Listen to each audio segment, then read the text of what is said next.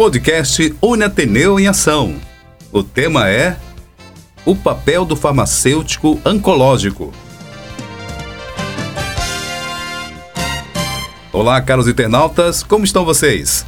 Começa agora mais uma edição do podcast Uniateneu em Ação, um produto de comunicação do Centro Universitário Ateneu, que tem o objetivo de discutir assuntos do interesse do nosso público, contando com a participação de gestores, coordenadores e professores da Uniateneu, como também de profissionais do mercado que vêm aqui e compartilha com a gente todos os seus conhecimentos e experiências.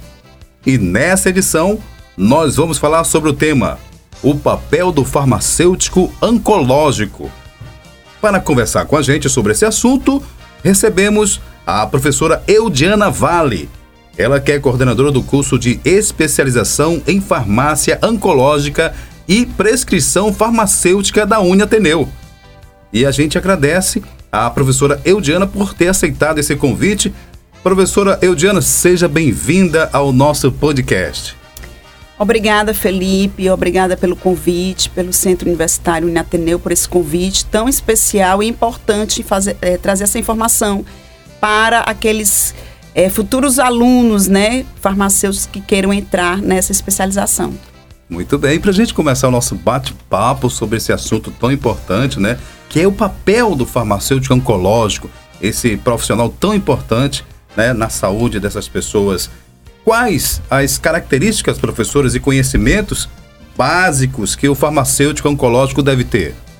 Pronto, Felipe. O farmacêutico, ele por si só, na graduação, ele já traz uma bagagem grande, porque ele vem com é, a disciplina de farmacologia, ele vem com a disciplina de toxicologia, ele vem com todo esse aporte de conhecimento sobre medicamentos.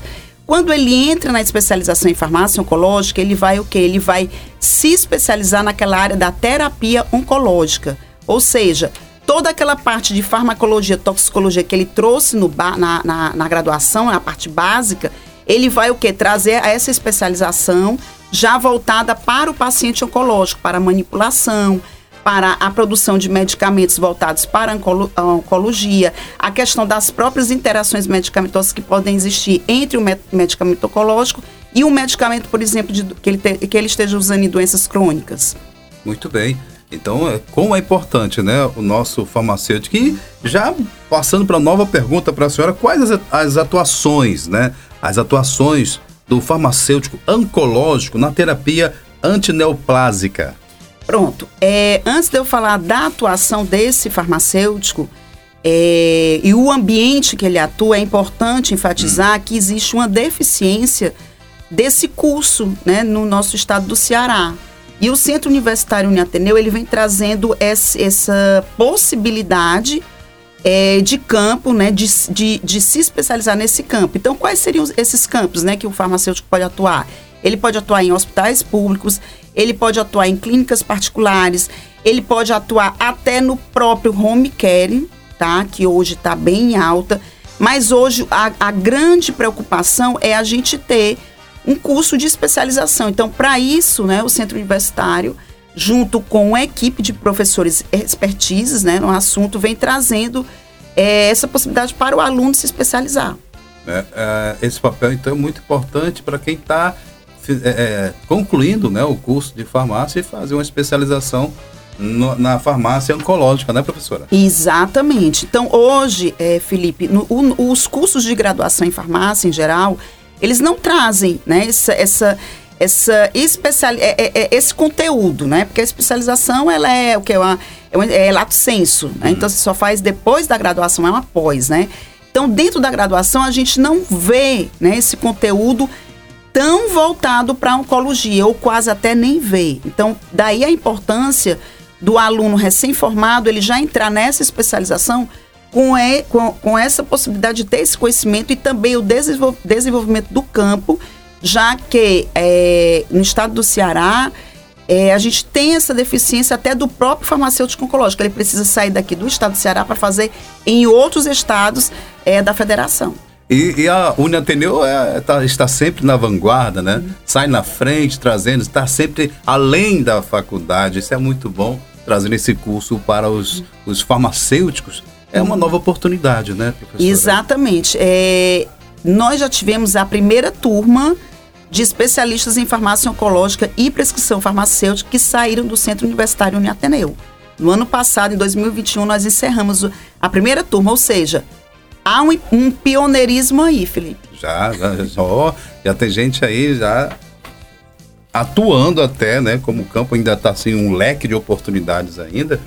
Então, a gente acredita sempre nessas oportunidades, nesses novos talentos que estão sendo colocados no mercado pela Uniateneu, por termos né, brilhantes professores, coordenadores, muitos capacitados, e a gente está sempre lançando profissionais muito bons no mercado de trabalho aí para o nosso estado e para o mundo, né? E professora Eudiana, a gente continua fazendo essa pergunta para ela, mais uma pergunta para ela, porque nós estamos aqui hoje com o nosso podcast, o podcast Uniateneu em Ação, falando sobre esse tema, o papel do farmacêutico oncológico. Farmacêutico oncológico, né?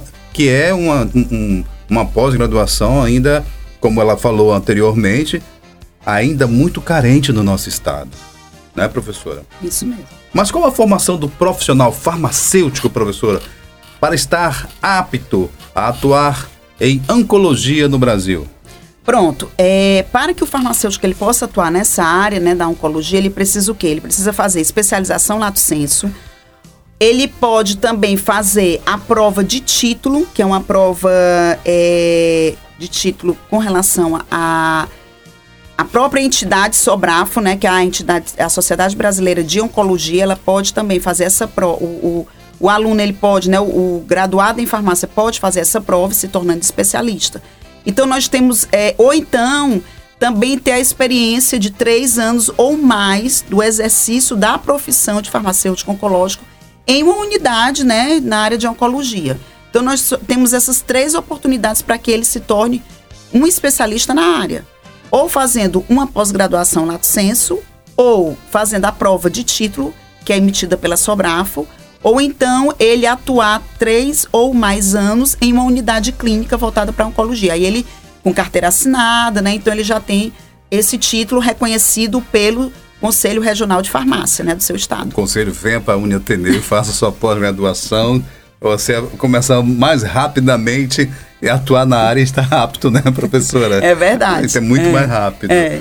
Mas, professora, fala, fala aí de, de, de, de estar apto. Uhum. E para você estar apto no Brasil e atuar, nós temos que ter as legislações, né? Isso. E quais as legislações pertinentes à atuação do farmacêutico oncológico e dos serviços de oncologia, professora? Pronto, a gente tem é, no escopo de legislação é, a gente tem a resolução né, do nosso Conselho Federal de Farmácia, que é a 288-96, que dispõe sobre a competência legal para o exercício de manipulação de produtos antineoplásicos, tá? naquela unidade clínica é, que trabalha na área de oncologia. E aí a gente veio com a resolução da, do Conselho Federal de Farmácia, que é a 565-12, que já é, instituiu, deu uma nova redação né, a essa resolução da 288-96. E a gente tem a 640-17, todos do Conselho Federal de Farmácia, que estabelece o título, né, a titulação mínima para a atuação desse farmacêutico na área da oncologia. E a gente tem a portaria 220/04 que trata das boas práticas de manipulação em farmácias na área da farmácia oncológica. Então a gente tem essas quatro legislações que já é, promove né, esse, e regulamenta a profissão é uma profissão já regula regulamentada e também reconhecida pelo Conselho Federal de Farmácia e, consequentemente, pelos conselhos regionais é, federais. Então, isso é muito importante a gente mencionar que é uma profissão que já tem uma regulamentação. É, todo mundo buscando regulamentação, né? Uhum. E ela já existe para uhum. o, o, farmacêutico oncológico. Que bom! E para a gente finalizar o nosso podcast, a gente vai falar, tratar de um assunto que eu acho que todo farmacêutico e todo mundo que está agora nos ouvindo quer saber. Onde o farmacêutico oncológico atua basicamente na terapia antineoplásica?